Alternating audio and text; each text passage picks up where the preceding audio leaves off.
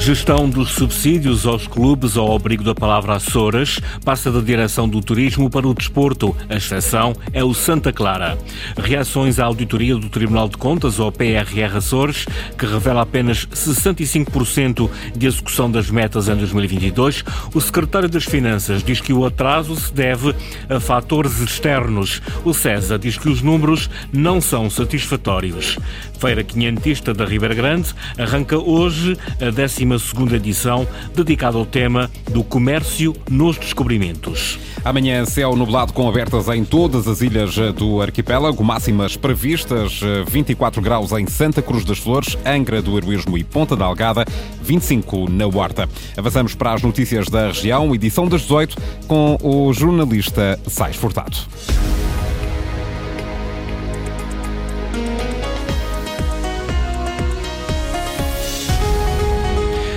A Direção Regional do Desporto vai passar a gerir a atribuição dos subsídios aos clubes desportivos que utilizem a palavra Açores, de acordo com uma proposta hoje aprovada no Parlamento. A única exceção é a equipa de futebol do Santa Clara, que apesar da descida de divisão, milita numa liga profissional e que continuará sob a dependência do turismo. Mas a bancada do PS entende que esta alteração é um erro. Ricardo Freitas. O diploma apresentado pelo Governo pretende transferir para a Direção Regional do Desporto a tutela sobre os subsídios a atribuir aos clubes desportivos que militam em modalidades amadoras e que utilizam a palavra Açores. A única exceção é a equipa de futebol do Santa Clara, que continua a estar dependente do apoio do turismo por militar numa divisão nacional de futebol profissional. Mas estas mudanças não fazem sentido na opinião do Partido Socialista. Este é um dos exemplos em que a diferença entre uma portaria do membro do governo e uma resolução do Conselho do Governo faz toda a diferença. Porque uma resolução do Conselho de Governo permitiria que a senhora Secretária Regional do Turismo, que tem assento no Governo, dissesse: Eu acho que esse assunto tem especial relevância turística. O facto de colocar este assunto exclusivamente na competência da senhora Secretária Regional do Desporto levanta as maiores dúvidas quanto à racionalidade desta opção. Por o desporto a decidir aquilo que é uma competência que o próprio Governo diz que é de outro membro do Governo. Isso não faz qualquer sentido. Vasco Cordeiro, líder parlamentar do PS e antigo presidente do governo, entende que os apoios deviam manter-se todos na tutela da Secretaria Regional do Turismo, como acontecia nos anteriores governos socialistas. Mas Mónica Seidi, secretária regional da Saúde e do Desporto, justifica estas alterações com a necessidade de alterar critérios e garantir transparência e resultados desportivos. Enquanto o Partido Socialista foi governo, e nomeadamente na última legislatura, Nunca conhecemos de forma transparente qual era o verdadeiro impacto da palavra Açores no turismo desta região. E, portanto, Sr. Deputado Vasco Cordeiro, durante quatro anos perdeu-se aqui uma oportunidade de esclarecer, perdeu-se aqui uma oportunidade de equiparar a palavra Açores atribuída ao setor masculino e ao setor feminino, coisa que este Governo já corrigiu, assim como se atribuiu a possibilidade de atribuir a palavra Açores numa fase inicial da época, permitindo aliviar aquilo que é o esforço financeiro dos nossos clubes. Apesar da contestação da bancada socialista, o diploma que altera as regras dos apoios ao associativismo desportivo foi aprovado no Parlamento por unanimidade.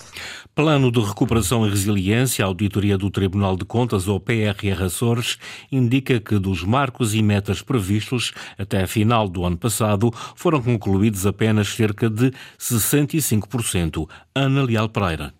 Dos 88 marcos e metas previstos no Plano de Recuperação e Resiliência dos Açores para 2022, foram apenas considerados completos 57, o que equivale a cerca de 65% do total. A auditoria é do Tribunal de Contas e referente aos resultados atingidos até 31 de dezembro do ano passado. Segundo o documento do Tribunal de Contas, a concretização dos investimentos foi afetada por constrangimentos, maioritariamente relacionados com fatores externos, como a pressão inflacionista ou dificuldades dificuldades na obtenção de matérias-primas. É concluído ainda que o órgão de coordenação técnica e de monitorização cumpriu com as obrigações previstas. Foram realizadas transferências para os beneficiários finais no montante de 90 milhões de euros. A execução financeira do PRR está na ordem dos 35%. A Secretaria Regional do Turismo, Mobilidade e Infraestruturas foi o beneficiário final que teve o maior volume de transferências. À Direção Regional do Planeamento e Fundos Estruturais, o Tribunal recomendou a conclusão da revisão de alguns dos instrumentos no âmbito do Europeu Açores 2020 para os adequar ao PRR Açores. Na reação, o secretário regional das Finanças destaca que o relatório do Tribunal de Contas mostra uma execução melhor do que a que tinha sido denunciada pelo CESA, o Conselho Económico e Social dos Açores, e que o atraso se deve a fatores externos. O Tribunal de Contas, um órgão absolutamente independente e sem quaisquer eh, interesses, veio dar nota de que uh, a execução do PRR uh, está bem melhor do que algumas pessoas tentavam denunciar e que aquilo que ainda não está completamente atualizado tem a ver, segundo o próprio Tribunal de Contas, com fatores externos.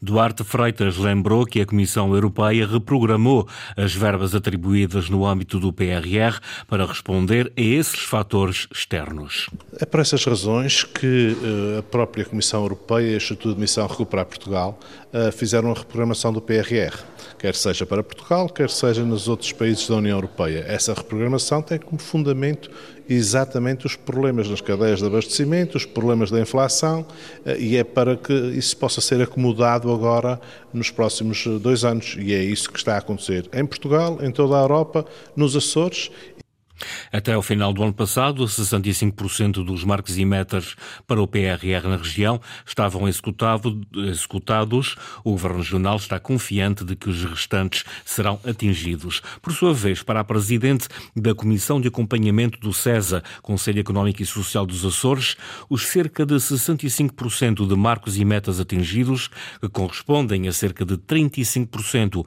de execução financeira do PRR Açores, revelada pela auditoria do Tribunal de Contas não são números satisfatórios. Segundo Alexandra Bragança, há que recuperar tempo perdido. Não é, não é satisfatória, atendendo a que muito já poderia estar feito e, e não está. O que seria expectável seria o 100%. Para nós, esse é sempre o objetivo. Estamos muito longe, não é? Eh, portanto, há que recuperar aqui o tempo perdido. Mas queremos com a reprogramação, muitas dessas situações vão poder ser reagendadas e resolvidas, entretanto. Ainda há tempo.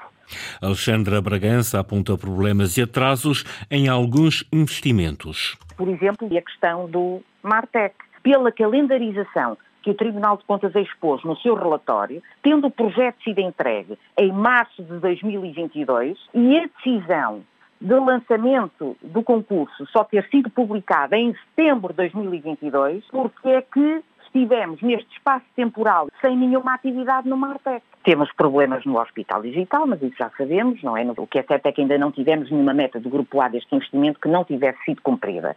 Outra questão é a qualificação dos adultos e as aprendizagens ao longo da vida, aqui sim temos, portanto, uma distância muito grande que nos separa daquilo que é a meta, daquilo que foi efetivamente executado. A Presidente da Comissão de Acompanhamento do CESA acrescenta, no entanto, que não se pode falar em incumprimento de marcos e metas, uma vez que está a decorrer a reprogramação de prazos do PRR.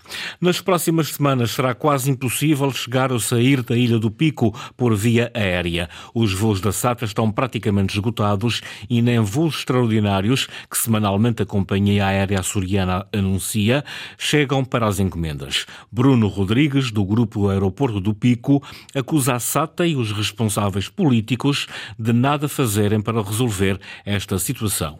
São muito poucos os dias em que ainda há lugares e, claro, o que resta às pessoas neste momento é que se coloquem em lista de espera para a SATA ter números que justifiquem o reforço de voos adicionais sem que, no entanto, haja garantia que isso possa acontecer, porque a SATA também já, já começa a não ter capacidade. O que pode ser ajustado, e aí é a base da nossa crítica, é a operação, em que há reforços que foram feitos e não deveriam ter sido feitos e agora estão a fazer falta noutras rotas, nomeadamente o Pico. Os alertas e preocupações do grupo do aeroporto do Pico com a situação que se, vive, que se vive atualmente da falta de lugares nos voos de e para a Ilha Montanha. Tráfico de droga nos Açores, sucedem-se as detenções desde, desde o início do mês na região. Desta vez, em São Jorge, foram detidos quatro homens com idades entre os 24 e os 57 anos e uma mulher de 48 anos. Três dessas pessoas ficaram em prisão preventiva e duas com termo de identidade e residência por serem suspeitas de, pertencerem a uma alegada rede de tráfico de droga que operava na ilha. Segundo revela hoje a PSP, Helena Ribeiro, comandante da Esquadra das Velas, explica a operação. No decorrer da operação foram cumpridos uh, dois mandatos de detenção, cerca de quatro mandatos de busca domiciliária no Conselho das Velas e no Conselho da Praia da Vitória e dois mandatos não domiciliários no Conselho das Velas. Nesta operação uh, resultou na apreensão de diversos produtos estupefacientes, cerca de 2.022 doses de produto estupefaciente AX e ainda 128 doses de produto estupefaciente cannabis, como também diversas armas de produção de arma de fogo, outras armas e ainda outro, uh, outros materiais relacionados com o tráfico. Operação policial em São Jorge. A polícia acredita ter sido possível desmantelar uma rede de, de tráfico de estupefacientes a operar no Conselho das Velas. Um grupo de professores dos Açores e do continente está reunido em Santa Maria para um hackathon, uma maratona de programação. O tema é o regresso à Lua. António Pacheco. 20 professores de oito ilhas dos Açores e mais cinco do continente estão em Santa Maria a participar num hackathon, termo utilizado para uma maratona de programação com um objetivo específico. Neste caso, são atividades educativas cujo tema central é o regresso à Lua, como diz Ana Noronha, diretora da Ciência Viva que nós vamos regressar à Lua. Eh, eh, é certo, está tudo a ser preparado em termos da Agência Espacial Europeia, da NASA, das diferentes agências para a humanidade poder voltar a regressar à Lua. E nós vamos introduzir atividades nas escolas sobre o tema da Lua, da exploração lunar, como sobreviver na Lua, eh, tudo isso.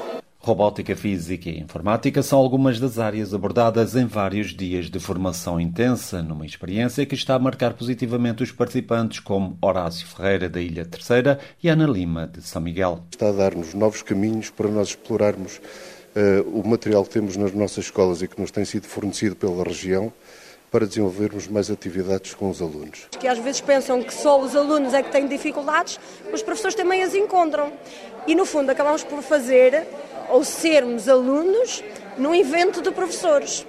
O Hackathon é organizado pela EXER Portugal, que conta com a colaboração da Ciência Viva, Agência Espacial Europeia e ainda a estrutura de missão dos Açores para o espaço. E em Santa Maria também acontece um festival que nunca desilude os seus fãs. Começa hoje o Santa Maria Blues e são muitos aqueles que já arrumaram à ilha. A organização promete um evento de qualidade nesta sua 19 edição. Quem costuma vir ao Santa Maria Blues e costuma se deliciar com este, com este festival, este ano não vai ferir a regra. Eh, nós temos uma sexta e um sábado de excelência com músicos de, do melhor nível a nível mundial.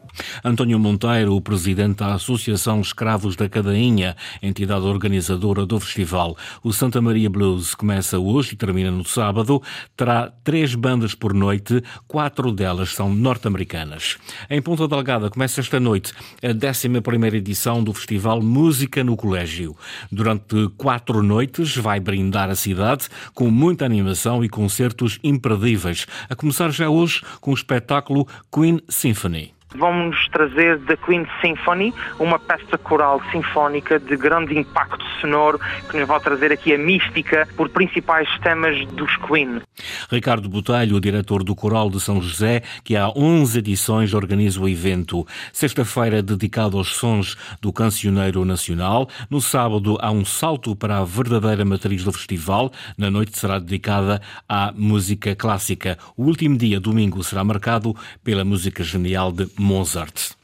E arranca hoje a 12 edição da Feira Quinhentista da Ribeira Grande, a única feira medieval dos Açores. Este ano é dedicada ao tema O Comércio nos Descobrimentos. Linda Luz.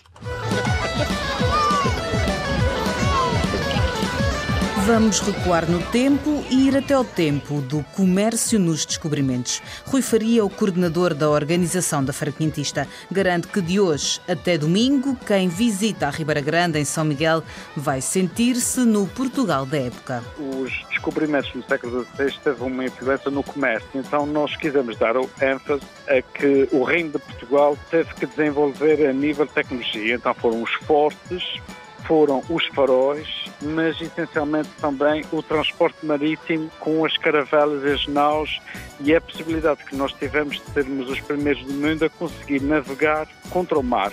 O cenário é diferente e sobressai à vista. Caravelas, faróis, fortes, o chão de cascalho e as tascas de criptoméria. Mas também os grupos de teatro, música e dança trajados a rigor, seja através da roupa, seja através da arte que interpretam. A viagem é até ao século XVI. Todos os palcos os três palcos mais a escadaria da matriz têm um cenário completamente diferente. Outra coisa muito diferente e que batemos a recorde, e felizmente a Câmara Municipal este ano investiu, foi o número recorde de grupos de música e grupos de teatro. Nós temos 17 grupos de música e teatro na feira. Isso vai nos permitir, pela primeira vez, termos três palcos ao mesmo tempo, dar música e teatro e espetáculos de fogo e danças eh, quinhentistas. Feira Quinhentista na Ribeira Grande tem início hoje. São 17 grupos a participar, com espetáculos de fogo, arruadas de dança, de teatro e de música medieval. Feira Quinhentista e festivais de música não faltam sugestões para esta noite de verão. Jornal das 18 com o jornalista Sais Furtado. Notícias em permanência em cores.rtp.pt e também no Facebook da Antena 1 Açores.